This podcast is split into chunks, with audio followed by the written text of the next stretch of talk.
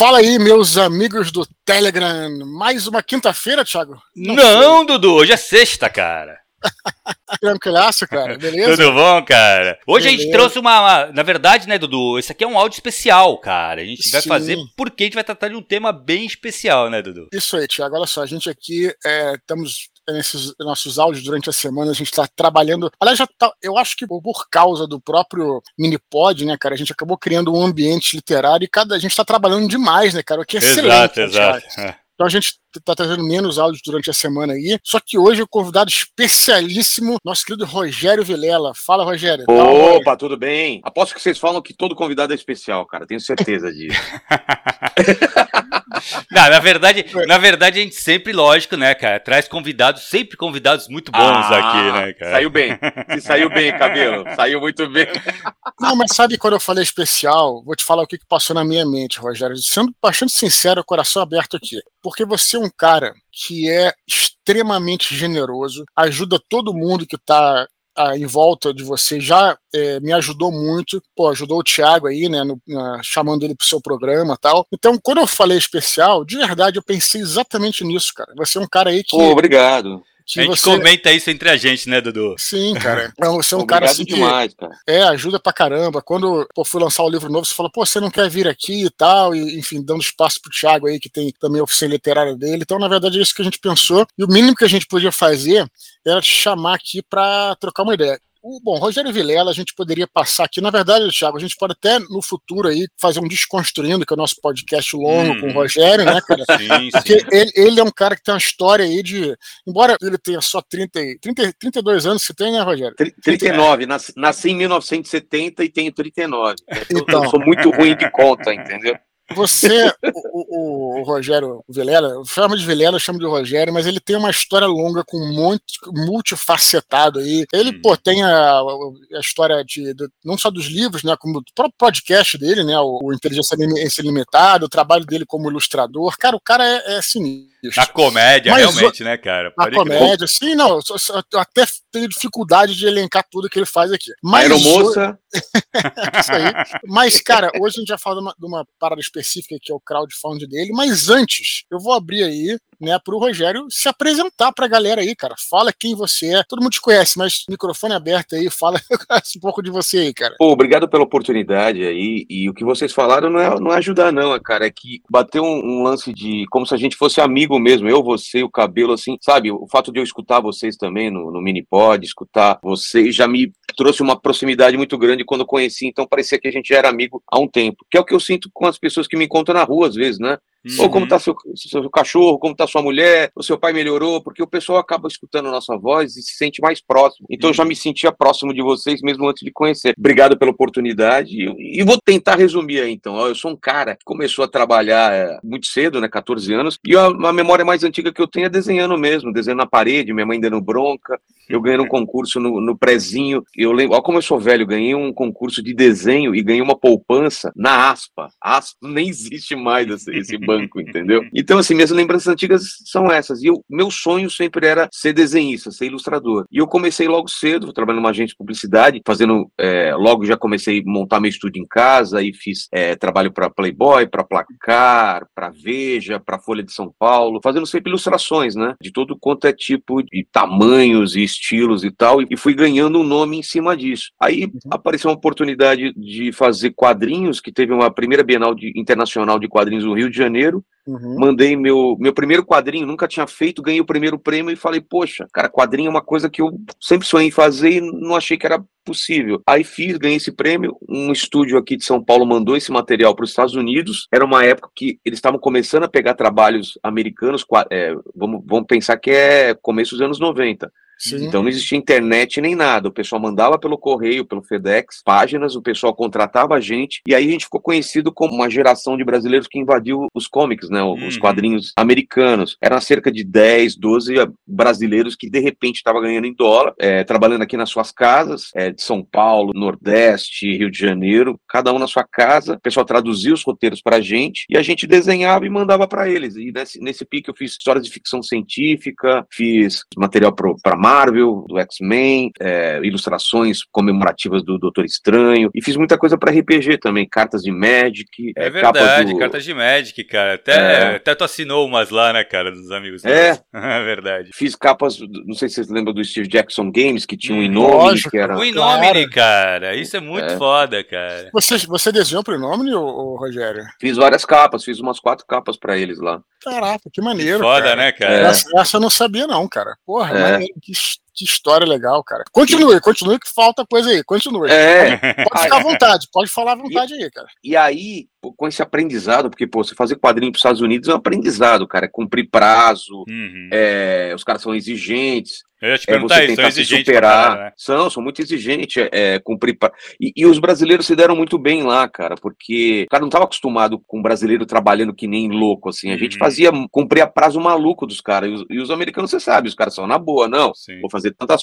Aí tinha brasileiro fazendo dois, três títulos ao mesmo tempo, que não era meu caso, que não era tão rápido assim. Uhum. Mas a gente, a gente ganhou o mercado muito rápido. Aí o que aconteceu? Eu chamei mais três brasileiros que eram muito conhecidos lá também por fazer quadrinhos nos Estados Unidos, e a gente abriu fábrica de quadrinhos aqui, aqui no Brasil. Brasil. E aí era um estúdio e uma escola, e deu muito certo. A gente começou, era uma época que quadrinhos ainda não tinha essa, essa aura, né, de, de coisa legal, de arte, e a gente começou a, a divulgar isso em tudo quanto é jornal, televisão ia lá fazer matéria com a gente, a gente fez vários projetos, fez Aventuras de Tiazinha, que era um programa é, com, a, com a Tiazinha, lembra? Uhum, que era totalmente sim. baseado em quadrinhos, uhum. fez um clipe do Titãs, é, Cegos do Castelo, que é todo em animação que eu dirigi, uhum. e assim a gente foi fazendo coisas e foi rolando. E a escola chegou a ter 300 alunos, né? Caraca. Então, assim, então foi de, de quadrinista, virei empresário, tal, aí teve, tem um racha na empresa e dois sócios ficaram com a, com a escola e dois sócios ficaram com o estúdio. Eu fiquei com o estúdio e, e, eu e esse sócio, aí o estúdio, que era muito pequeno em relação à escola, né? Esse estúdio cresceu de uma maneira absurda a partir do momento que eu comecei a, a ficar sozinho, depois que esse outro uhum. sócio foi para a Inglaterra. E aí a gente meio que dominou o mercado do Brasil de pré-produção. Cara, ah, que foda, quase todo quase todo storyboard, quase toda animação, quase todo animatic. Animatic, para quem não sabe, é uma animação feita para publicidade ou para cinema que é super simples, é só para você visualizar a cena como ela vai ser. Ela é um passo além do storyboard, que é como uhum. se fosse uma história em quadrinho. Ele imagina um desenho animado daqueles toscos antigos que a boca mexe, o cara não mexe muito, mexe é meio bonecão, mas você já tem o enquadramento certo, uhum. a luz uhum. certa, entendeu? E ajuda muito o diretor depois a não, não perder tempo no set de gravação. Uhum. E servia para o pessoal aprovar. E a gente fazia, imagina. É só é, publicidade, a, isso é o ideal mesmo, né? É, Imagina, o cara da Ambev, ele tem quatro comerciais lá, o cara da, da agência que tá atendendo a Ambev. Hum. Ele podia mandar em storyboard, mas não, ele queria vender ideia. Então ele falava, faz três animativos Sim. das três melhores ideias. Então o cliente tinha, tinha como é, visualizar aquela aquele Exato. comercial sem Sim. ter o custo de fazer uhum. nada de filmagem, não abrir câmera, que seria Sim. caro pra caramba pra Sim. testar, entendeu? Então a gente teve uma época Foda que fazia, isso, cara, cara, 30, 30, 40, 50 animatics por mês, era uma coisa absurda. Cheguei a ter muito funcionário, uma estrutura absurda, e aí uhum. fiquei louco, né? Fiquei louco. Uhum é, a, a, é, paralelo a isso a gente fazia o mundo canibal, que era, que era uma forma que era uma forma da gente também se divertir. Mas eu comecei a ficar louco porque é um trabalho muito estressante. Eu não tenho a menor saudade de trabalhar com publicidade, cara. É, é uma das coisas mais cansativas que existe no uhum. mundo. Não tem horário, não tem final de semana. Os caras são folgados, te pede alteração no sábado, é foda, te é. pede alteração na sexta. Cara, é tocava. Eu até hoje deixo meu telefone no mudo porque eu tenho pânico de quando toco o telefone, porque é merda, é alguma merda que deu. Tem que, que... Você sabe, você sabe que o meu, o meu o começo da minha carreira foi na publicidade, né? Você sabe que eu fiz, eu fiz, publicidade, depois fiz jornalismo, depois que eu né, comecei, já escrevia, lógico, né? Mas enfim. E cara, minha época de publicidade, eu trabalhei na, eh, talvez na última grande agência de publicidade tradicional que tinha no Rio de Janeiro, que era a VIS Comunicação, agência do Lula Vieira, que era um publicitário, né? Do, do, do Siqueira lá, que os caras eram. E meu irmão, era aquela agência estilo Madman ainda, porque também era no. Pô, era no, era no, no na, era metade dos anos 90, 95, 96, ainda tinha essa estrutura, né, cara? Um glamour, né? Tinha um glamour ainda. Porra, a internet tinha... chegando ainda, né? Não, é, não, não, tinha muita internet nessa época, na verdade. Diretor né? de arte era e diretor de cria... o diretor de criação e de arte era, era os caras, né? Sim, os criativos, né? É. é. Não, mas eu só destacar que é exatamente isso, cara. Os caras eles não têm é, é muito porque o, o esporro ele vem em cadeia, né? Cada vez que é.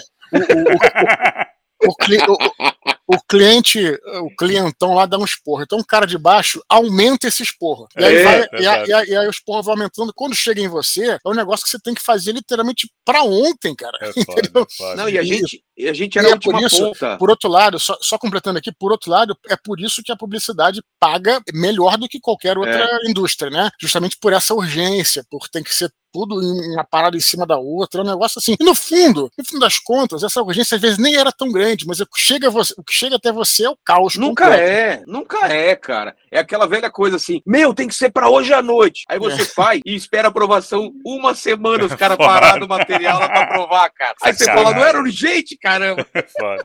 o lance do, do, do, do, mundo canibal, a galera é, conhece pelo legendário Havaiana de Pau, né? Porra, qual, foi a tua, qual foi a tua participação nessa, o, o Rogério? Mas sabe, sabe que é engraçado? A Havaiana de Pau, a gente hum. já tinha um ano e meio, dois anos de mundo canibal. Então a gente Sim, tava lá cara. fazendo trabalho, fazendo. fazendo... Foi o que viralizou, né? É, aí chega a Havaiana de Pau e aquele sucesso História, absurdo, né? É. porque é, vem da genialidade dos biólogos, o Ricardo Sim. e o Rodrigo, que uhum. o Rodrigo foi, foi o nosso aluno lá na escola, e aí eu sabia que eles animavam, o irmão dele é animador, o Ricardo, e o Rodrigo é o que desenha. Uhum. E nós três fazíamos vozes. O que, que aconteceu? Ele me mostrou esse projeto de algumas animações. Eu falei, cara, eu tenho muito personagem, combina com isso daí, que é coisa tosca, é umas ideias que tem a ver. A gente juntou, criou um mundo canibal, abriu um site, e aí a gente começou. Era uma época que o pessoal pagava pela exclusividade. Então, por exemplo, a gente tava no Terra e os caras pagavam um FII mensal pra gente, para ser exclusivo deles. Não tinha YouTube, não tinha uhum. essas paradas. Os caras queriam um conteúdo pra, pra assinatura, entendeu? Uhum. Então eles pagam. O que, o que bancava a gente era isso. A gente chegou a ter 33 produtos licenciados. Caramba. Foi uma época muito legal, assim. Então, e foi uma época, assim, que pela produtora, foi a época que eu mais ganhei dinheiro, né? Porque você tava falando, o dinheiro todo tá na publicidade. Uhum. Foi, foi a época que eu mais estressei da minha vida. Sim. Eu devo carregar alguma coisa dessa época até hoje, mas também foi uma época que me deu uma estabilidade, consegui comprar minha casa, meu carro, então foi, foi bom por causa disso. E aí chegou um ponto que eu já tava começando a fazer show de stand-up, eu tava já colocando o meu pezinho para outra coisa que eu fosse saltar, né? Porque eu não, eu não aguentava mais trabalhar com publicidade. Quando eu comecei a ganhar dinheiro suficiente com shows e com, com a parte de comediante, eu abandonei a produtora, entendeu? Isso que eu te perguntar, daí que vem então a questão do comediante, né? Partido, partir desse tiro que você teve com a publicidade, com o trabalho com animação, né, cara? É. Aí você começou a fazer stand-up nesse período mais ou menos, né? Foi no finalzinho, foi em 2009 que eu comecei, era a segunda leva, teve aquela primeira leva, né, do uhum. Gentili, do Rafinha, Oscar uhum. Filho, aí CQC começa a explodir, e aí vem essa segunda geração, né, que o pessoal ainda acha que é a primeira geração, tem gente que confunde, não, não, não tá muito ao certo, uhum. mas eu, Maurício Meirelles, Vitor Sarro, é, é, Melmar, vem uma galera mais nova, muita gente de publicidade, como o Maurício Meirelles também vem de publicidade, uhum. é, e começa a fazer, e aí, e aí tem a explosão do stand-up em tudo quanto é lugar, né, Uhum. Sim, você me, você me contou que foi durante o início da pandemia, por você não poder fazer shows, aquela coisa ah, toda, que surgiu verdade. a ideia do, do podcast Inteligência Limitada. Se você pudesse falar sobre isso, acho que a galera ia se amarrar, porque é, a gente vai nós somos seus convidados às vezes lá, então como é que começou a ideia do podcast aí, cara? Foi, foi assim mesmo? Pô, ima, imagina que doideira, cara. Você tá fazendo shows, né? Tem uma, a gente começa todo, todo mês sem ter nada garantido, só com shows marcados, então você tem mais ou menos uma ideia. Uhum. Tem tanto shows solos, tem teatro, que você divide bilheteria com o próprio teatro, tem, tem evento que paga muito bem, que é a empresa quando te chama para evento Sim. corporativo, uhum. e tem shows é, em bares. Aí uhum. você fala, tá, eu tenho X mensal. Aí começa a pandemia, dois ou três clientes cancelam, não, nem cancelam, eles jogam para frente, ó, vamos, tá esse negócio da pandemia, vamos jogar daqui três, quatro meses? Beleza. Uhum. Aí começa a cair show, começa a cair show, e esses que tinham adiado falam, meu, devolve o dinheiro, porque eles pagam com antecedência, né? Devolve o dinheiro, porque eu acho que não, não vai ter mais evento, não vai ter mais mundo nenhum. Uhum. Então, tipo, cerca de 60 shows cancelados, Caramba. sem nenhuma previsão de voltar, bateu você não ganhando nada, bateu o desespero, porque você não tá ganhando nada, e tá gastando porque, pô, você tem seus gastos que devolver ainda, né, cara? E, exato, coisa que eu já tinha gasto. Cara. Exato, Imagina porra. que um, um, evento, o cara paga 10 pau para você, 8 pau, uhum. é, em, é, adiantado. Normalmente eles pagam 50% e na semana eles pagam os outros 50%. Então já tinha, pô, tive que devolver uns 30 pau. Imagina, do nada você tem que se desfazer de 30 pau. O mês que você já estava fechando não tem dinheiro nenhum, então Sim. começou aquele bater um mês, dois meses, três meses. Uhum. E o problema é que não tinha nenhuma. Você não via quando ia acabar. Lembra? Teve uma época Sim. que a gente não sabia é, ia ser, ninguém sabia. É. Eu acho que essa foi a pior época da pandemia. Sempre eu falo isso, cara. É você não ter perspectiva. perspectiva isso que é o pior. né? É. Então, é, eu me lembro que uh, até engraçado que aqui a minha rua é bem movimentada, né? O Thiago conhece. Rogério, quando vier ao Rio, a gente marca uma parada aí. Minha rua é bem movimentada, bares, etc e tudo. E eu sempre achei uma merda isso, porque barulho, barulho, barulho, né? Sentiu falta, quando, né? Não, mas quando veio a pandemia, no começo, beleza, né? Porque silêncio geral. Depois, cara, eu comecei a sentir falta. Não foi nem pelo barulho, mas, porra, porque era uma sensação assim de apocalíptica, né, cara? Total. A nunca vai voltar. E aí você ia levar o cachorro na rua crescendo é, capim lá entre as, entre as pedras portuguesas e tal. Foi bem melancólico, né, cara? Então, mais por causa disso. Aí você, Rogério, então se reinventou. Aliás, é, tem esse lado bom, bom, vamos colocar entre aspas, né? Bem entre aspas aí, do que dessa situação toda, não da pandemia, porque é ruim, mas a situação toda que a galera teve que se reinventar. O cabelo, é. o, o Thiago, né? Ele. É, começou com a, com a oficina literária, o jogo que sustenta ele tudo. E aí você teve essa, essa ideia, né? Posso dizer, de, de como é que foi esse começo do podcast aí, cara? Então, eu fui participar do Flow é, uhum. na pandemia e era uma ideia antiga, já aquelas ideias que a gente vai protelando, né? De fazer um podcast em áudio. Sim. Tinha até comprado equipamento uhum. e tava enrolando. Sabe aquele negócio? Ah, uma hora eu faço, uma hora eu faço. Nunca tinha começado. Uhum. Aí sou convidado para ir pro Flow. Cara, foi uma das coisas mais legais, porque você tá acostumado aí. Vocês vieram aqui, né? Você vai numa, você vai numa entrevista de televisão ou, ou numa, numa rádio, tipo Jovem Pão, alguma coisa. É Sim. aquela coisa, tem que render, tem que ser rápido, fala, seja engraçado, uhum. seja seja, você tem que, você fica aquela tensão, né? Putz, eu tenho que render para os caras me chamarem Exato, de novo e tal. E de repente Sim. eu vou num lugar que os caras sabiam um pouco a coisa da minha carreira, é um bate-papo e rola, cara, fiquei duas, três horas lá e, pô, foi uma coisa muito legal. E eu falei para eles, cara, pô, eu, queria fazer isso. Aí eles falaram, pô, faz aqui. Eu falei, não, mas eu, eu, tenho, eu tenho um espaço lá em casa. Não, faz aí, não precisa comprar equipamento por enquanto. Vai gastar três, quatro pau em cada microfone, câmera, não sei o quê. E faz aí. Eu fiz dois primeiros lá, gravados, né? E aí gostei pra caramba, só que aí eu tava com um problema de data, é um problema que é uma época que eles estavam com muito podcast lá uhum. e eu não uhum. conseguia data ajeitada convidado e o, quando eles tinham um livro, porque eu tinha que, imagina que lá tava o Podpah, tava eu, o Master e, e, o Petri, tinha uma galera lá, então a gente tinha que meio que usar o estúdio quando ninguém tava usando. Uhum. A gente uhum. tava na escala, a gente tava lá em último. E aí eu não conseguia a data que batesse com os convidados. Aí eu falei para eles, putz, eu vou montar a estrutura em casa. Eles me ajudaram com equipamento, tipo, compra aqui, compra ali, me emprestaram umas coisas. E eu comecei a fazer em casa, gravado, né? Foi em novembro de. A pandemia foi em 2020 ou 2019? 2020. Começou em. 2020. É, fevereiro, então, isso março, isso por aí. Para vocês entenderem, eu fui em junho ou julho de, de 2020 no Flow. Em novembro,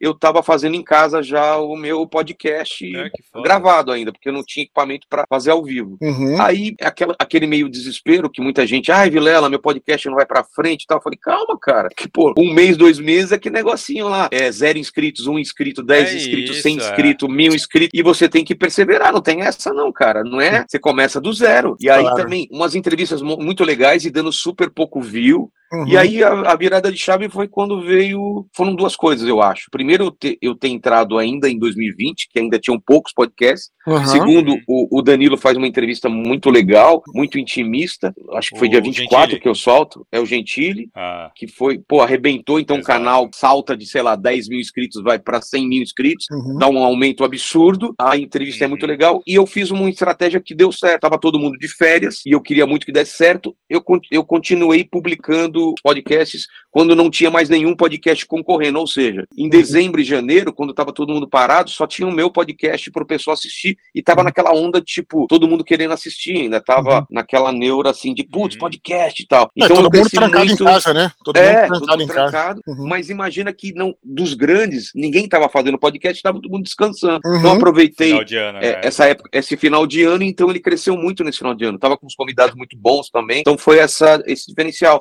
E aí aí eu percebi que tudo que eu tinha feito na vida me ajudava a tocar um papo Uhum. de podcast, entendeu? Toda essa minha bagagem, na verdade, não, é que eu tinha ido para um lado, para o outro, para de repente tudo isso me ajudava muito no podcast, né? Uhum, essa sim. coisa de escutar histórias, de, de uhum. prestar atenção nas pessoas e tudo mais. É, tem uma coisa que eu acho do, é. do teu podcast, do teu podcast não, acho que da tua personalidade, né, Rogério? Tu é um cara que escuta muito, né, cara? Então assim, fica é muito perfeito, interessado, é. cara, é. é porque tu tem uma escuta atenta. Tu percebe que tu tá ali, o cara, o convidado tá falando e, cara, e, e tu tá prestando atenção e tu faz tu, tu intervém em alguns momentos, puxa mais histórias. Isso, cara, é difícil, né? Tu vê que a maioria dos podcasts que funcionam, o host ali tem esse comportamento. O que Deixa não eu falar é tão uma parada. fácil. É, é isso aí, cara, é um movimento, eu arrisco dizer, histórico, cara, que é, são várias coisas que aconteceram para esses, pros podcasts especialmente em vídeo aí, né, terem dado essa bombada, vamos dizer assim. Cara, tem a pandemia, tem o fato de que, cara, a galera muito mais na internet do que na televisão, né, hoje em dia. Uhum. A internet bomba eu, por exemplo, não tenho nem televisão em casa, televisão nem acabo, né? Então, para mim, o YouTube é a mesma coisa do que um canal de televisão, né? Uhum. Mas talvez, cara, o mais interessante dessa história toda foi que a TV mesmo deixou para trás e esqueceu, foi que é o que você observa, né? Ah, podcast tem duas, três horas, né, cara? É, é, é você deixar, assim, o, o sujeito falar, né, cara, o quanto ele quiser, especialmente os que vocês disseram, a atenção que você dá. Porque assim, se você vai dar uma pergunta pro teu convidado e você vai começa a fazer uma outra coisa, olhar o teu celular e tudo, o cara perde a vontade de falar, entendeu? Exato. E é. aí quando você, o, né, o Rogério, o Petri, falaram no Petri, o cara não parava de olhar interessado no que eu estava falando. E, em geral, eu posso falar isso tranquilamente porque eu sou formado em jornalismo, já fui jornalista, mas a maioria, não são todos, mas há muitos jornalistas aí que te entrevistam, cara, não, tô, não tem interesse nenhum escutar o que está falando. Hum, Eles têm interesse tá... em preparar a pauta dele e fazer, preparar não, preparar a pauta preparada, mas fazer o, a entrevista que ele tem que fazer para apresentar para o chefe. Essa, é grande, essa é a grande realidade, galera. Então, o cara assim, tá pensando na, o cara tá pensando na próxima pergunta enquanto você tá falando. É, e às vezes ele não, às vezes o cara fala uma coisa super da vida dele super tocante e o cara não aproveita aquilo para aprofundar, uhum. tipo, ele fala: pô, quando era criança, meu sonho era fazer tal coisa, e aí de repente eu acabei desenhando. O cara fala, ah, é, você nunca mais, sei lá, tocou trom trompete, ou nunca mais se interessou pela música. Você tem que. Exato. Tudo bem, o, o cara vai para outro caminho, entendeu? Porque ele não tá prestando atenção na pessoa. E eu tenho interesse genuíno, isso, isso desde, desde que eu sou de criança. Eu lembro de sentar com adultos, meus pais com amigos e eu prestar muita atenção. Parecia que eu estava tendo a oportunidade de entrar num mundo que não era meu, entendeu? Eu uhum. me sentia muito agradecido, assim, falando de trabalho, falando de, de coisas que não eram do meu mundo, entendeu? De sonhos, de problemas, de pagar conta. Então eu sempre gostei de, de ouvir essas histórias. Uhum. E eu tenho essa oportunidade, né? De um dia estar tá com um astrônomo, outro dia estar tá com um político, Exato. outro dia com, com um cantor. Então é maravilhoso isso para mim. É, esse fenômeno dos podcasts, acho que foi muito isso, né? Pandemia, foi,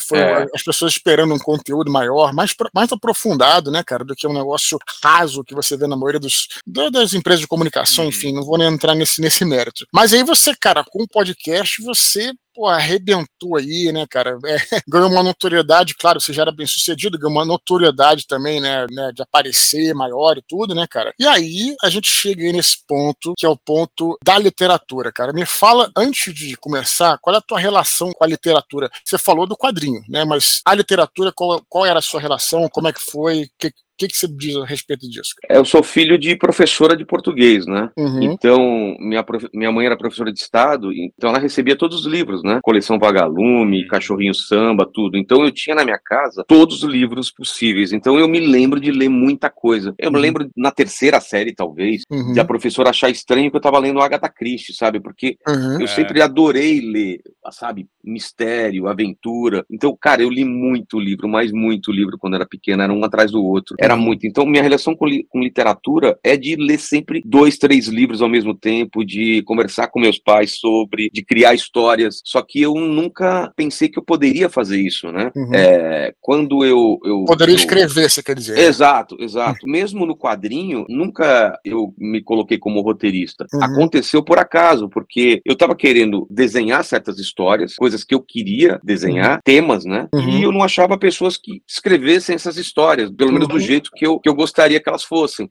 Uhum. E aí eu falei, se eu não escrever minhas histórias do jeito que eu quero, eu não vou ter essas histórias. Eu sempre vou estar desenhando uma história de outra pessoa, uhum. falando da, da, da, das aspirações, dos medos dessa outra pessoa. Então eu comecei a escrever história e eu tive sorte de logo as primeiras histórias ganharem prêmio Abril de Jornalismo. Eu ganhei esse concurso aí do, do Rio, é, Salão de Humor de Piracicaba. Então isso foi me incentivando a escrever cada vez mais, mas sempre roteiros, né, para quadrinho, para televisão, para essas coisas, né, de humor. Uhum. Mas, na minha cabeça, eu sabia que era uma questão de tempo de entrar na literatura. Eu só não, não, não me achava pronto, tanto que eu escrevi um livro, sei lá, 2007, 2006, eu escrevi o livro Joaquim Pô, uhum. eu sabia que estava ruim, mas eu sabia que eu tinha que colocar para fora essas ideias, e eu sabia que elas não estavam prontas ainda. Mas Sim. se eu não colocasse, aquilo estava me, tava me sufocando de uma forma que eu escrevi um livro e guardei ele sabendo que era, não era legal, mas eu queria ter a experiência de começar e terminar um livro para saber como que era. A gente, desculpa interromper, mas a gente fala muito isso, né, Thiago, no nosso mini pod, né, cara, de você escrever um livro, às vezes mesmo sabendo que não vai ser o livro, né, no caso, é. depois já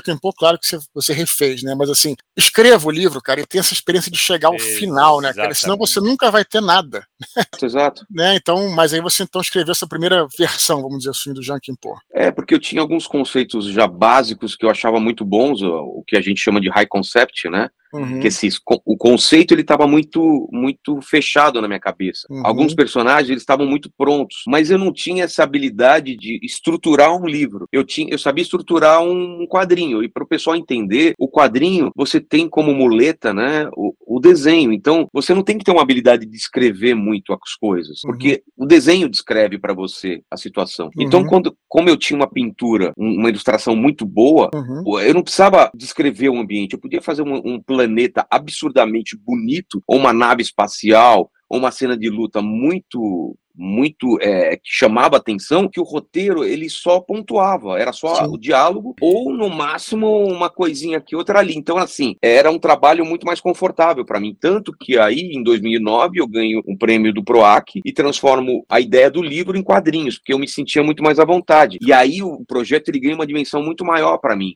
Uhum. Que eu começo a colocar o que eu imaginava de cenários, eu desenho ele, eu, eu, eu crio esses cenários, passo para um amigo meu desenho, porque na época eu não estava conseguindo desenhar, que eu estava com a época da produtora. Lembra que aquela época eu estava trabalhando para caramba? Uhum. Eu escrevi o roteiro, esse amigo meu desenhou e fez esse primeiro Joaquim Pô, que já era muito próximo desse Liga os Pontos que eu estou lançando agora. Uhum. Mas ainda assim eu, eu entendi que não cabia num quadrinho a quantidade de informação, a, o, o mundo como ele era tão complexo. Sim. Então eu parei esse projeto e falei, cara, agora eu vou aprender a escrever livro. Aí aquele negócio, começa a ler Story do Robert McKee, começa a, hum. ler, começa a ler o, o, o, livro de Stephen King sobre escrita, começa a, você começa a se, se preocupar e, e, tentar aprender com as pessoas que passaram pelo mesmo momento que você está. Qual que vai ser minha voz? Como que escreve um livro? Como que estrutura? Eu sabia estruturar um quadrinho. Página 1, quadro 1. Tal é, descrição, tal pessoa faz isso. Quadro 1, quadro 2, quadro 3. Aí livro, como que é? Eu sabia escrever roteiro também. Ato 1, ato 2, ato 3. Ou, uhum. ou programa de televisão, que tem, às vezes tem cinco atos. E aí eu comecei a ver a experiência do pessoal e falei, cara, tá, entendi como que se escreve livro. Aí vamos tentar. E aí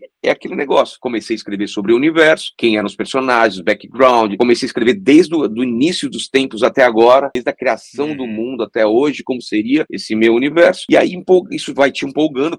Escrever sobre o universo, acho que é até mais legal do que escrever o romance mesmo, né? Você começa a entrar mesmo nesse mundo. Essa criação de mundo é muito legal, né? E é uma coisa que nunca para, né? Sempre uhum. você vai tendo ideias e vai, vai tá aumentando. acrescentando coisas, exato. Exato, exato. Aí chegou um ponto que eu falei, tá, legal, já tenho o primeiro jogo, que depois eu vou explicar para vocês qual é essa ideia dos jogos, né, do, uhum. do Apocalipse. O primeiro jogo é o Ligue os Pontos, tem os personagens, vamos estruturar. E aí eu comecei a fazer uma escaleta, né, que é tentar colocar em tópicos, né, Sim. É, começo, meio fim. Eu, eu, eu comecei fazendo com aquele esqueminha que muita gente, muitos escritores fazem, né, de cortiça, de você fazer cartões pequenos, você escreve o que acontece na cena, cola num, numa parede enorme de cortiça e você vê a história inteira na tua frente. Uhum. Isso não estava funcionando para mim, porque eu tinha linhas de personagens e cada personagem meio que tinha uma história paralela e elas se cruzavam e às vezes se afastavam. Aí eu achei um jeito de escrever tópicos com cores. Então eu escrevo tópicos e Marcel, por exemplo, é um personagem que é amarelo, a Beatriz é rosa, tal hum. personagem é azul. E eu conseguia ver isso em forma de tópicos muito fácil. E se essas cores estavam muito num capítulo ou não, eu, eu conseguia contrabalancear isso. E aí aquilo, aí comecei a escrever. E aí quebrei a cara, né? Porque comecei a escrever em, em terceira pessoa. É, o, o narrador onisciente, aí não estava dando certo. E aí uhum. parei, voltei, e aí achei o jeito de escrever, que é cada personagem escreve na sua visão e você tem os pensamentos do personagem, que é uma, uma visão parcial, ele pode estar tá falando a verdade, pode não estar, tá, ele não tem toda a informação, ele não tem informação do todo, uhum. então você sempre está desconfiando que aquilo lá pode não ser a verdade, porque é a visão do personagem. E você tendo três, quatro personagens, são visões diferentes, às vezes sobre a mesma cena, e aí você, o leitor constrói essa, essa história. Então hum. foi basicamente isso. Engraçado, né? Tem uma coisa que a gente comenta aqui, né, do esse negócio do tu escreveu o livro primeiro, depois sabia que o livro não estava bom e você persistiu e retrabalhou esse livro. E a gente fala muito isso, né? Diferenciar o, o, escritor amador do profissional. O profissional ele faz isso, né, cara? Você pega o texto que não está pronto e retrabalha é. isso. E Sim, mas agora, agora eu vou entrar de entrevistador aqui, colocá-los contra a parede. Mas é então nesse ponto da nossa timeline que a vida de Rogério Vilela se encontra com a vida de Thiago Cabelo. Como é que foi isso aí, Thiago? Cara, na verdade, velho, foi. Eu acho que tu fez essa ligação, né? Tu é, tinha ido lá no, no Vilela e o Vilela comentou contigo do livro dele, falou, pô, preciso uhum. de alguém para dar uma olhada, tal, não sei o que. Tu falou, pô, tem o Thiago Cabelo. Uhum. E aí eu o Vilela entrou em contato comigo, a gente conversou e eu fiz a leitura crítica. A princípio, eu fiz a leitura crítica do livro, dei uma lida no livro inteiro tal. Aí uhum. a gente uhum. trocou uma ideia. Cara, assim, eu posso dizer que eu acho que o livro tá praticamente pronto para publicar. Foi, a gente trocou uma ideia rápida, né, cara? Eu tinha é. achado. Tinha algumas coisas ali que, eu, na verdade, a gente tá trabalhando agora, tá fazendo a, a, revisão gramatical e vai ter algumas, algumas sugestões pro Vilela para alterar um pouco o texto. Mas, cara, são coisas mínimas. Realmente, eu acredito que o Vilela trabalhou muito tempo nesse livro e depois eu fiquei Sim, sabendo foi muito que tempo. trabalhou é. mesmo, porque o livro veio redondo já, sabe? Uhum. Foi uma, uma dificuldade, assim. E aí, pronto o livro, né? É, surgiu surgiu a ideia então de como é que ia fazer a publicação. Uhum. Então, o Rogério é, cogitou duas formas de publicação, queria que você falasse para a gente aí. A primeira seria uma publicação tradicional. É, pela uma, Dark Side. Para uma editora e é. tudo. E a segunda seria o crowdfunding. Me fala as duas situações e por que, que você optou pelo crowdfunding. É, a gente falou, eu, eu, eu, pedi muita, muita sugestão sua, né? Uma uhum. luz, porque eu estava eu tava naquela dúvida. Uhum. Publico por uma editora ou publico eu mesmo banco o projeto nesse, nesse esquema de, de crowdfunding, né? De... Uhum. Aí teve essa, essa oferta da, da, da Dark Side. É, Dark Side era para sair em 2021, se não me uhum. engano, final de 2020. Não, é, a gente já come, começou, a gente teve o contato em 2021, no metade de 2021, para sair no começo de 2022. Uhum. Aí chegou em 2022, o cara que estava em contato comigo falou, cara, por causa da pandemia atrasou todo o workflow, né, como chama, uhum. essa, essa linha de autores que estavam esperando para ser publicado, e o meu uhum. livro ia ser jogado para o final do ano, mas com possibilidade de atrasar. Aí uhum. aquilo me bateu muito ruim, porque eu falei, pô, esse livro tá pronto desde 2018, cara. Uhum. É, pra... E aí veio a pandemia, me atrasou um pouco, e aí eu falei, vocês sabem como que é, tem coisa que você tem que soltar logo, cara, porque Sim. você fica entalado com aquilo. Uhum. Eu quero escrever outros livros, mas eu não tenho a menor é, motivação para escrever. Eu até comecei a escrever o segundo livro uhum. dessa série, uhum. porque você fala, pô, eu tenho que colocar isso na rua, ele tem que tomar vida, as pessoas Exato. têm que ler e me dar um feedback, e a uhum. partir daí eu tenho toda a motivação de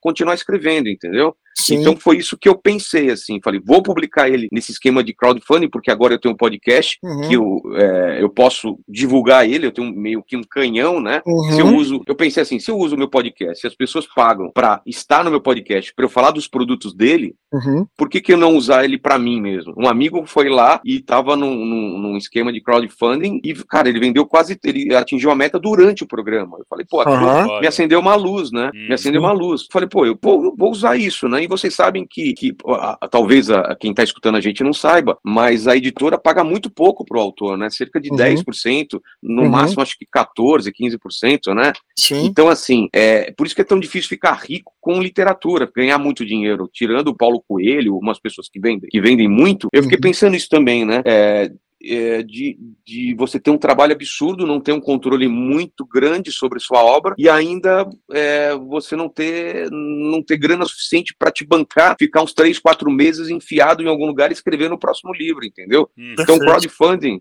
eu vi essa possibilidade de, primeiro, ter um controle total, trabalhar com amigos. Então, uhum. eu escolhi o cabelo, escolhi o pessoal da Jambô, ou seja, o pessoal que eu confio. Claro. Porque eu não posso, porque, ao contrário do que muitas pessoas acham, eu podia falar, tá, meu livro tá bom, é desse jeito e vai sair. Não, eu queria passar por uma editoria, passar uhum. por, um, por terceiros que avaliassem o material como se fosse uma editora, porque senão é, o material ele, ele fica fica meio distante do público, né? Eu já tirei 15% dele, mas eu cheguei no meu limite. Uhum. será que porque a gente tenta também, né? A gente sabe que às vezes muita coisa que você escreve não precisa ir para o livro, que dá para cortar. Sim, entendeu? Sim. Mas a gente, a gente tem um limite, né? Então foi essa decisão de publicar para não esperar muito, porque o que, que acontece? Eu escrevi no livro, tinha uma pandemia no livro, uhum. entendeu? Uhum. Que, na, que, que começava na Índia. Aí vem uhum. a pandemia no mundo real e vai falar, pô, ele se baseou na pandemia. Não, eu Veio antes, antes, né? É, exato. É, Eu escrevi no formato de jogos, né? Cada livro é um jogo, depois eu vou explicar esse universo de jogos do apocalipse e tal. Aí vem o Round 6, o cara fala, o cara se baseou no Round 6. Uhum. E não, esse projeto é antes, eu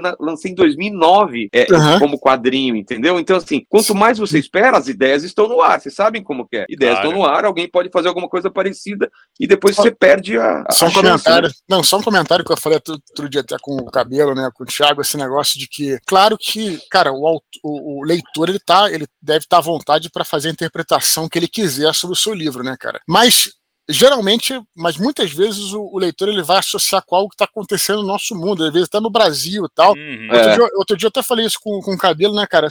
Eu, na minha série Santo Guerreiro Trilogia, o, o, roteiro dela, o que está acontecendo no livro, está escrito desde 2018 lá, entendeu? Uhum. Tá tudo uhum. prontinho. E aí a galera às vezes associa tá beleza, acho ótimo, né? É, com alguma coisa que tá acontecendo no mundo tal, e eu falo, não, cara, isso aí é. é anterior, né? mas, é, mas é interessante essa associação que é obviamente inevitável, né? Só fazer é, esse comentário. Como, né? Antes é. da gente continuar aqui e falar um pouco do crowdfunding, Rogério, fala só um pouco da sinopse do livro, né, cara? O nome do livro direitinho é sinopse, pra galera conhecer um pouco a história, para depois a gente falar aí da, de como é que tá sendo a, a recepção e deixar o link para todo mundo apoiar aí, cara. É, então, Dudu, eu não sei como que é para você quando você cria cenas ou cria capítulos ou, ou mesmo livro. Mas para mim, eu não consigo sentar para escrever se eu não tenho a cena toda na minha cabeça visualmente. Eu acho que pelo fato de ser desenhista, quadrinista, ela tem que acontecer como um filme na minha cabeça. Eu tenho que estar tá com a luz certa, é, que momento do dia aquilo acontece, em que ambiente, eu já imagino esse ambiente, às vezes até rabisco esse ambiente. Eu tenho o rosto dos personagens na minha parede aqui, ou que eu desenhei, ou uma mistura de fotos. Então, assim, tem que estar tá muito claro na minha cabeça visualmente, como se fosse um filme ou uma série, e aí eu sento para escrever. Uhum. É, não, não sei se é, se é, assim contigo, né? E isso uhum. reflete no teu texto, né, cara? Exatamente. Eu, eu acho que ele acaba sendo muito visual, né? Quem tá uhum. tá lendo parece Exato, que tá sendo colocado dentro de uma uhum. cena Exato. com todos os detalhes. Uhum. Sim, aí me fala um pouco da ideia geral para. É. Você... Vai, faz então vamos lá. Pitch, pitch de vendas Meu aí. Exatamente. Pitch de vendas. Imagina que é o seguinte: imagina que a gente está vivendo num mundo onde nós somos jogadores de jogos, jogos que foram criados lá desde o começo do, dos tempos, por seres ancestrais, estão é, por trás da. Estão nas sombras, né, por trás das cortinas. Eles gerenciam esse mundo sem que a gente saiba, e a gente, a gente é mero jogador de vários jogos, e a gente às vezes nem sabe que a gente está jogando um ou mais jogos. Existe um jogo mestre, um jogo que ele define todos os outros, é chamado de Jokenpo. Todos esses são chamados jogos do apocalipse, mas o Jokenpo é o jogo que define tudo. Tudo no mundo, todos os tipos de seres estão, divididos entre papel, pé de tesoura. Lembra daquele jogo? Papel, pé tesoura, Joquempô? Lá em São Bernardo a gente chamava Joquempô. Já fiquei sabendo que não é em lembro, todo lugar sim, que tem sendo. Sim, é. sim, claro, claro que eu lembro. Eu jogava muito nos lives de Vampire, mas isso é outra história. tá. E aí o que que acontece? Se você, você é papel, papel são as pessoas, papéis são as pessoas que mudam a, a realidade através de ideias. Filósofos, cientistas, jornalistas, escritores, músicos. Um livro, um, um, um filme, uma ideia, um pensamento, ele, ele muda a realidade. É, a pedra, pedras é a grande massa da população, né? Eles mudam porque são muitos. Individualmente eles não têm o poder de mudar, mas em grandes agrupamentos eles conseguem, pequenos ou grandes agrupamentos, mudam essa realidade. E tesouras são os políticos, econômicos e religiosos, que mudam porque estão no poder. Eles têm, eles têm esse poder de colocar leis, de criar religiões e tudo mais, e, e mexer com a moeda e, e as transações econômicas. E funciona como jogo, né? Papel embrulha pedra. Nós conseguimos, através de ideias, influenciar uma massa a fazer mudança, é, a população fazer algum tipo de mudança. Pedra quebra tesoura. Uma massa enfurecida é capaz de derrubar um governo, é capaz de começar ou terminar uma religião, é capaz de mudar o modelo econômico e, e assim por diante. E tesoura corta papel. Se, se você, como papel, estiver incomodando um desses três poderes, você pode ser preso, você pode ser excomungado, você pode ficar pobre. Então, basicamente, esse é o high concept. É esse jogo que permeia todos os outros jogos e todos estão envolvidos. Todos estão envolvidos, né? E resta a, a pessoa entender qual é o papel dela, porque isso vai, vai influenciar nos outros jogos. Você sendo papel, você sendo pedra, você sendo tesoura, faz uma diferença na hora que você se relaciona com outras pessoas. E nada é, é imutável. Você pode nascer pedra, pode morrer como tesoura. Você pode abrir uma religião, começar um culto, começar um, uma nova religião, você ser eleito para algum cargo, você pode começar como papel e terminar como pedra, entendeu? Você pode começar como pedra e terminar como papel. Então as coisas mudam também. Então o trabalho dos personagens é tentar entender qual que é o papel deles no mundo, qual é o elemento que eles representam. Esse primeiro livro, eu conto o primeiro jogo, cada livro da série é um jogo. O primeiro jogo é Ligue os Pontos, onde eu pego um dos personagens, que é o Marcel, que é um comediante em início de carreira. Então é muito legal para quem não sabe como funciona a carreira de um comediante, você vai entrar na cabeça do cara. Uhum. Como que é o cara? Como ele paga as contas? Como que ele pensa em piada? Como que é o trabalho de ele ir num show, tentar fazer o pessoal rir? Então você acompanha esse cara que é iniciante e porque ele não ele é iniciante, ele não ganha muito dinheiro com comédia, ele é obrigado a trabalhar numa comic shop do amigo dele, do qual ele também aluga um quartinho na casa dele, e ele trabalha lá de dia numa comic shop. Só que como é amigo dele, ele abusa do cara. Né? Começa a história, ele tá, pede para sair mais cedo porque ele tem um show e tem que testar piada e tudo mais. Ele sai da comic shop mais cedo, pega o metrô, no metrô ele encontra com um velho muito estranho, aqueles velho meio louco de metrô, com roupa estranha, com uma, com uma mochila do, do Bob Esponja nas costas. O velho começa a falar umas coisas sem sentido para ele, começa a fazer umas anotações, uma caderneta, umas contas muito loucas, mostra para ele. O final da conta dá zero e o, e o, e o velho dá uma risada, o dente tudo estragado, aquela roupa toda rasgada e vai embora. Desce, Marcel acha estranho, tá? Continua escrevendo as piadas dele no vagão do metrô, tá lá. Quando ele olha pro chão, o velho deixou a mochila do lado do pé dele e ele não tinha percebido. E não deu mais tempo de, de devolver, porque o velho já. Ah, o, o, metrô continua andando. Ele vê que nessa mochila tem o nome dele, ele curioso abre a mochila, tem nove objetos lá dentro, que não tem relação nenhuma entre um outro. Um cubo mágico estranho, um telefone velho do Nokia, uma chave, uma fruta, e, e ele fica mais assustado porque no fundo da mochila tem um revólver, sem balas, mas um revólver também diferentão, grande e tal e ele fica encanado, pô, será que é alguma pegadinha, alguma coisa de, da polícia, algum bandido que deixou e tal. Ele sai desconfiado com aquela mochila, encontra os amigos, eles vão pro, pro bar onde ele vai fazer o show. Tem uma coisa em comédia que é assim, ninguém quer abrir o show, porque abrir o show é ruim. Você pega a plateia fria e suas piadas não entram logo no começo. Então é uma briga. Nunca ninguém quer abrir o show. Uhum. Ele fala que ele abriu, ele abriu na semana passada, que ele não ia abrir de jeito nenhum e que o pessoal resolver. E que ele precisa ir pro banheiro. Aí eu falo, ah, então vamos fazer sorteio. Enquanto fazem sorteio, ele vai pro banheiro. No banheiro é aqueles reservados, sabe aquele banheiro de homem que tem reservado, onde você entra, tem a privadinha, fecha Sim. a porta Sim. e tem aquele monte de coisa escrita de banheiro masculino, né? Uhum. Aquele palavrões, desenho de piroca pra caramba, e telefone de não sei quem, não sei o quê. Só que no meio desse emaranhado de coisas desenhadas na porta do banheiro, tá escrito ligue os pontos o número 1 um, e uma linha que sai desse número 1 um e vai até o azulejo. Ele fica encanado com aquela coisa. Por que, que ele foi no banheiro? Ele foi lá para ver com calma né, os objetos na privada sem ninguém encher o saco. Só que ele fecha a mochila, continua seguindo a linha, a linha termina em cima da torneira com o número 2, ele lava a mão, a linha continua para fora do banheiro, fazendo contorno nas paredes, chegando até uma mesa que tem uma cadeira vazia e a linha termina exatamente onde essa menina que deveria sentar lá não tá. Quem é essa menina? Uma menina que mais cedo tinha pedido no Face, no Facebook, para um VIP para ele. Ele é solteiro, uma menina bonitinha. Ele falou: vai lá, seu lugar tá reservado. Ele deixou aquele lugar exatamente para a menina que não foi, deu bolo nele e aí tá vazio. Então aquela linha termina lá. Enquanto ele tá pensando sobre isso, deixa a mochila sobre aquela mesa. O cara que é o mestre de cerimônia, o cara que coordena a noite, chama o nome dele. É a hora dele subir ao palco. Sobe no palco. Um comediante normalmente tem 15 minutos para fazer o show e ele tá lá começando a fazer o show. Lá pros 3, 4 minutos, ele vê a menina que ele tinha convidado pro show entrando meio desesperada, no bar e pedindo desculpa, fazendo sinal assim, tipo, atrasei, me desculpa, mil perdões. Ela senta exatamente naquela cadeira onde estava reservado para ela e onde a linha termina. Ela tira a blusa dela e aí ele olha e ele fica assustadaço com a estampa que tá na camisa dela, porque a estampa da camisa dela é exatamente o número 3. Aquilo meio desconcentra ele, ele tá fazendo as piadas, o show vai continuando lá pros 10 minutos, a, a menina parece que recebe algum recado no celular, ela fica assustadaça assim, ela ela tá em pânico, ela, ela dá um sinal para ele que ele, ela precisa ir embora, ela sai derrubando cadeira, mesa, naquele apavoro todo, ele fica extremamente preocupado, só que ele está fazendo show, ele tenta terminar o mais rápido a, a, a piada dele para ele poder sair, mesmo antes do tempo, sai, a menina deixou um guardanapo com uma, um recado para ele, ele sai a, até a entrada do bar, quando vai lá, a menina já tinha entrado no carro e te ido, ido embora, e ele fica lá fora sem entender nada, porque no guardanapo tá escrito assim, se quiser viver, e o desenho de um quadrado. Ele fica lá esperando o show terminar, vai todo mundo saindo, chega o melhor amigo dele, que também é comediante, que fez show lá, e falou: Mé, o que, que aconteceu, cara? Você nem fez seus 15 minutos, você fez 12 minutos, saiu, saiu do nada, cara. Eu tive que entrar no palco e, e segurar tua onda e tal. Aí ele conta toda a história. Uhum. Ele fala do velho da, da mochila, fala do Ligue os Pontos, fala da mulher. E aí vem na cabeça dele falar: Ah, tá, entendi, cara. Porque esse amigo dele tem um canal de pegadinhas no YouTube. Aí faz todo sentido para ele falar: Cara, você contratou o velho, você tá filmando tudo isso é uma pegadinha comigo, eu sou otário, vou ser o cara que todo mundo vai ficar zoando amanhã no seu canal, porque eu não descobri que. Ele falou, cara, eu não sei do que você tá falando. Aí ele entra na pilha do cara fala, velho, a menina é número 3, então você não imagina qual é o seu número de sorteio. Olha aqui, ó. Você foi o quarto a entrar no pau. Mostra o número 4 para ele.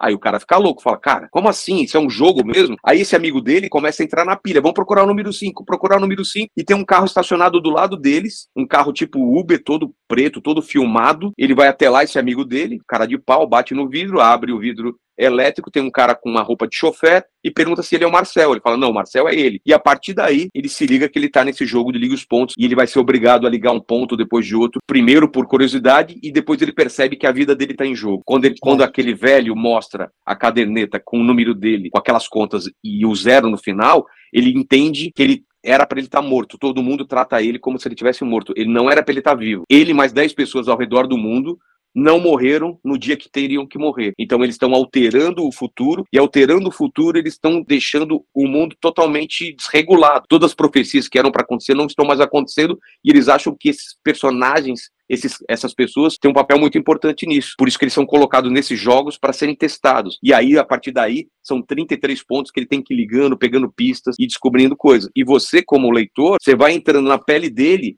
e você vai descobrindo isso daí, você vai tentando descobrir qual é o próximo ponto, o que, que ele aprende com cada ponto, uhum. e ele tá tendo um, um opositor, tem outro cara que tá jogando com ele, e quem vence tem direito a tirar da outra pessoa o que ela quiser. Então é um jogo realmente muito perigoso e que ele não chega um ponto que ele é, ele é, ele não tem como sair mais desse jogo, ele tem que continuar, entendeu? Então é isso. Eu conto a história de, do Marcel, da Beatriz, que é essa menina que, que tá com a estampa 3. Você imagina que eu contei toda a história dele, que eu contei para vocês. Uhum. Depois eu corto, vai para Beatriz e aí mostra tudo o que aconteceu até ela chegar nesse lugar. Por que, que ela tá com a estampa número 3? Por que ela pediu para ir nesse show? Quem é ela? Depois eu conto a história do outro jogador que está jogando com ele, e depois eu conto a história de outro personagem que chama Pedra, que é um assassino psicopata que também está na história. Então, assim, você tem esses quatro personagens dividindo a narrativa da história, e jogando esse jogo do Liga os Pontos. E sabe qual foda, cara? Isso tudo que o, que o Vilela falou agora, cara, é só a ponta do iceberg, velho. Não, é o comecinho, né, do é, livro. É o cara, comecinho. é o comecinho do livro, cara. É quando muito acha, arrogante. Quando você acha que tá entendendo tudo, Exato, o, o, universo é muito maior do que você imagina, muito, não é? Muito, muito. Thiago, você, olha, hum. me pareceu um estudo de vários, vários gêneros literários, vários, é. vai agradar muita gente, né? Tem negócio policial, parece que tem um pouco de ficção hum, científica. Thiago, você classificaria, você classificaria, é. classificaria como, cara? É super difícil. A gente trocou uma ideia é. durante um bom tempo para tentar classificar. A gente achou que assim, a melhor classificação para ele seria fantasia urbana. Porque Boa, ele é. tem a coisa do, do ser muito urbano, né? E urbano que eu digo não é uma cidade, porque o livro se passa em diversas cidades no mundo inteiro. Entendeu? A gente Exato. falou, pô, é um livro brasileiro por quê? Porque os personagens são brasileiros. Mas ele, cara, vai pra Sintra, vai pra, cara, vários lugares, vai pra Chile, vai pra Sicília, né? Sicília vai pra Argentina, Argentina é, Estados Unidos, Chicago, cara, é China, lugares, Índia. É, são muitos lugares que se passam as histórias. As histórias não, a história, né? Porque tem uma história central que os personagens, eles orbitam nessa história que tá acontecendo, Exato. que é o jogo. Cara, é. É assim, é que eu falo, é, é a ponta do iceberg, Dudu. Tudo que, que, que o Vilela falou agora já empolga e fala, cara, que nem mal que é essa história. Cara, é só o comecinho. Porque não, não, é, não é nem 20 grande, páginas cara. o que eu falei. É, o que eu não, falei. Exato. Não, são as primeiras 20 páginas, vai. Exato, exato, exato. É o comecinho. E agora, comecinho. E agora, nesse momento, então, o, o, livro está em financiamento coletivo, né? Que é por isso que, inclusive, estamos aqui falando sobre ele. Parte dessa super campanha aí, financiamento coletivo, é um, uma época assim de muito intensa, né, Rogério? Hum. Pô, nem é, fala, né? É quero, muito trabalho, né? Quero perguntar para você como é que está sendo esse processo de crowdfunding, como é que você está enxergando isso, e segundo, é, qual é o endereço para a galera poder apoiar, colaborar? Ó, primeiro, agora quem está entrando, o pessoal já tem certeza, né, Cabelo, que o, livro Sim. vai sair, porque a meta foi batida em 24 horas. Exato. A gente colocou exato. uma meta e a meta foi batida em 24 horas, ou seja, o livro vai sair. Não só o livro, é o livro e uma história em quadrinho que eu já que eu, eu já tinha ela uh, duas partes dela pronta e finalmente vai sair a terceira parte, ou seja, juntando tudo, vai ser um livrão de história em quadrinhos de 350 páginas, que é do mesmo universo, Dudu, só que é conta a história de um dos personagens que está desaparecido no primeiro livro. Você Sim. ouve falar dele, ninguém sabe muito, aí eu vou lá, pego esse personagem e conto a história toda dele nesse quadrinho. Então é um universo com os personagens do livro, né? Mas uma história toda fechada. E o livro também, para quem tá pensando, ah, é uma série de livros, é, mas cada jogo é um jogo fechado, começo, meio e fim. A história não fica aberta, uhum. entendeu? E o mais legal de tudo é, se você quiser, você pode percorrer os mesmos pontos que o personagem percorre, ponto a ponto. Se você for ver lá, você vai ver as mesmas coisas que o cara viu, porque uhum. para cada lugar que ele vai, eu tava no lugar e eu descrevi exatamente como que é o lugar. Então as pessoas conseguem ter a mesma sensação de ver as coisas e sentir o que o personagem está sentindo. Então estou muito feliz com isso, né? Porque agora as outras metas precisam ser desbloqueadas, né? A gente bateu agora 200% da meta e a partir de agora vai ter capa dura, vai ter mais brindes, vai ter um, um, um, jogo de tarô com os personagens, aí vai desbloqueando mais coisas. Então é legal o pessoal entrar agora que não só ajuda quem já colaborou, como ele já entra sabendo que vai ter muito produto. Tem vários níveis, né, de colaboração lá. Isso que é legal. Sim, é, eu sempre falei isso para você, né? O bacana do, do crowdfunding é a possibilidade de você engajar a comunidade, né? E a comunidade se engaja porque ela faz o apoio e sabe que divulgando por conta própria, né? É, você vai bater mais metas e as próprias pessoas que já apoiaram vão se beneficiar. Hum, Esse é o grande lance do crowdfunding, né? Me fala o endereço, então, cara. O endereço vai estar tá, é, aqui no descritivo do áudio, claro, mas me fala aí, é catarse.me ME barra Joquempo, Joquempo com Q-U, Q-U, né? Uhum. Q-U de queijo. Então é barra Joquempo, ou você procura lá Rogério Vilela, que é também baixado em tudo Catarse. Mas tem maneira, o link aí, né? É. De qualquer maneira vai estar o link aqui embaixo. Porra, tenho certeza que já é um sucesso aí, espetacular. Pô, o, tomara, o, tomara. Não, já, já, já bateu meta, já fechou, né? Só, estamos esperando só, estamos nas prorrogações aí para conseguir é. as metas estendidas. Vai Cara, até dia é... 12 de dezembro.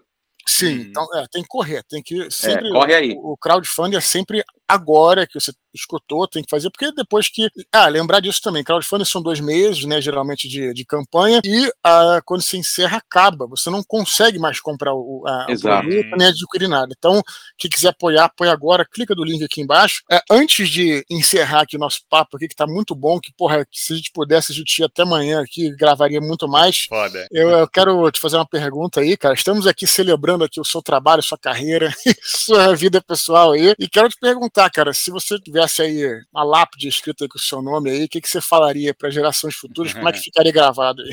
Eu falaria é, se eu só. Porque eu, eu tenho uma frase que eu sempre falo que é que meus sonhos sempre estão mudando de lugar, né? Pô, mas você é desenhista, você também faz é, comédia, mundo canibal. E assim, o problema é que eu, eu, meus sonhos mudam, eu, fico com vontade de fazer outras coisas. Então, eu escrevi na minha lápide que é, meus, sonhos, meus sonhos mudaram de novo de lugar. Só isso, eu só tô sonhando outra coisa, entendeu? Em outro lugar. Mas é a mesma coisa, cara. É a mesma coisa. A mesma paixão que eu tive quando comecei a fazer quadrinho, quando comecei a fazer comédia, quando comecei a fazer animação. Cara, é a mesma paixão. É, e, e livro é aquela coisa, cara. É, tem hora que sua cabeça chega a sangrar, cara. Você fala, eu não consigo, eu não sei fazer, eu vou desistir. Eu fiquei quatro meses parado porque eu cheguei num, num, num beco sem saída que eu não conseguia sair daquilo. Apesar de estar tá tudo escrito, os personagens começam a ter umas ações, começam, você começa a ir para outros lados, e de repente você chega no meio que você sai e fala: o que eu faço? Então é muito difícil escrever um livro. Eu acho que é a coisa mais difícil que eu fiz na minha vida de projeto é esse livro, porque é tanta coisa envolvida, é tanta emoção,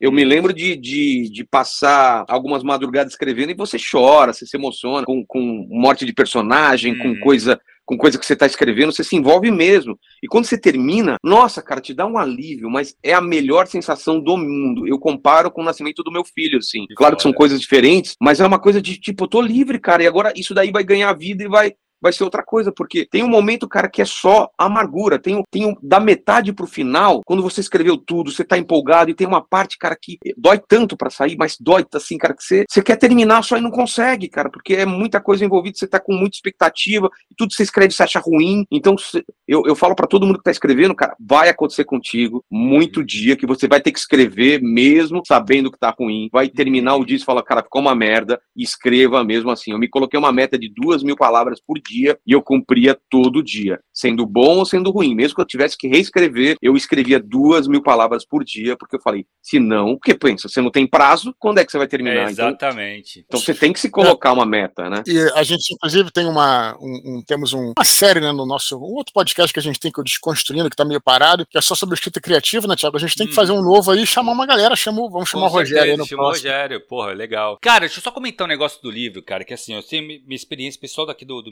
Minipod me conhece e tal. Cara, eu fiz a leitura crítica desse livro e eu posso, assim, eu tenho, eu tive livros que eu fiz que foram premiados e tal, mas acho que eu nunca fiz uma leitura crítica que eu olhei pro livro e falei, cara, esse livro tá pronto. Eu acho Pô, que obrigado, não teve, obrigado. não teve, até hoje, nenhuma leitura crítica que eu tive tanta certeza de que o livro tava pronto para ir pro, pro, pra ser impresso. Então, cara, assim, ó, pode confiar, eu tenho certeza que a galera vai adorar o livro, cara, vai ler na mesma empolgação que eu li. Foi o que eu falei, tudo que o, que, que o Rogério falou agora, cara, já é muito empolgante do Marcel tal, cara, né, a ponta do iceberg. Tem muita Exato. coisa que acontece nesse livro. Tem cara. rituais, tem rituais é que são feitos foda, durante cara. o negócio, tem, tem eventos grandiosos, né, uhum. né, durante o livro. É e o final, foda. né, né, Cabelo? A gente não pode falar onde é, acontece o é, final. exato, exato. Fi... Cara, é uma surpresa. é no é Brasil, é no Brasil, final, é, no Brasil. é apoteótico e é no Brasil, exato. cara. É esse, muito bom. Esse ponto, o ponto 33, que é o, os pontos onde termina tudo, é onde estão to, todos os personagens e tá tudo em jogo. Tá tudo é em jogo lá legal. e é muito legal. Assim. Maravilha, cara, maravilha. Pô, Rogério, a gente agradece imensamente. Como Pô, eu, falei, eu que agradeço. A gente, poderia ficar muito mais tempo falando aí. É, aí já fica o um convite aí para você voltar aí, ou nos nossos mini-pods, ou no Desconstruindo, para a gente poder conversar melhor. E, Thiago, mais alguma coisa a dizer, cara? Cara, é isso e, gente, apoia, porque, ó, depois não adianta chorar, né, cara? Que a gente sempre é fala, verdade. a galera reclama muito. Vai demorar depois. Do, é, do, do, do, financiamento coletivo da tetralogia, cara. Tem gente que reclama até hoje que não fez e não tem os livros em capa dura. É isso, financiamento coletivo você tem que aproveitar nesse momento, cara. Então, quem quiser usar as recompensas, eu tô ligado que vai ter carta de tarô. Cara, tá animal. Vai lá e, e outra, vale como, eu sou como eu sou ilustrador, a capa foi eu que fiz. Então dá uma Exato. olhada no Catarse que tem uma capa lá que eu que fiz uhum. nesse universo aí. Bem legal. Muito bem. Beleza, Thiago? Então. Fechou. Fechou, muito obrigado aí, Rogério. A gente vai se falando. Obrigado vocês. Rogério Vulgo Vilela. Exato. Comediante, Galera... escritor e aeromoça. Muito bem. Galera que está nos escutando aí, espero que tenham gostado do nosso áudio e voltamos em breve. Grande abraço, até a próxima. Até mais. Falou, tchau, tchau. galera. Tchau, tchau. Falou.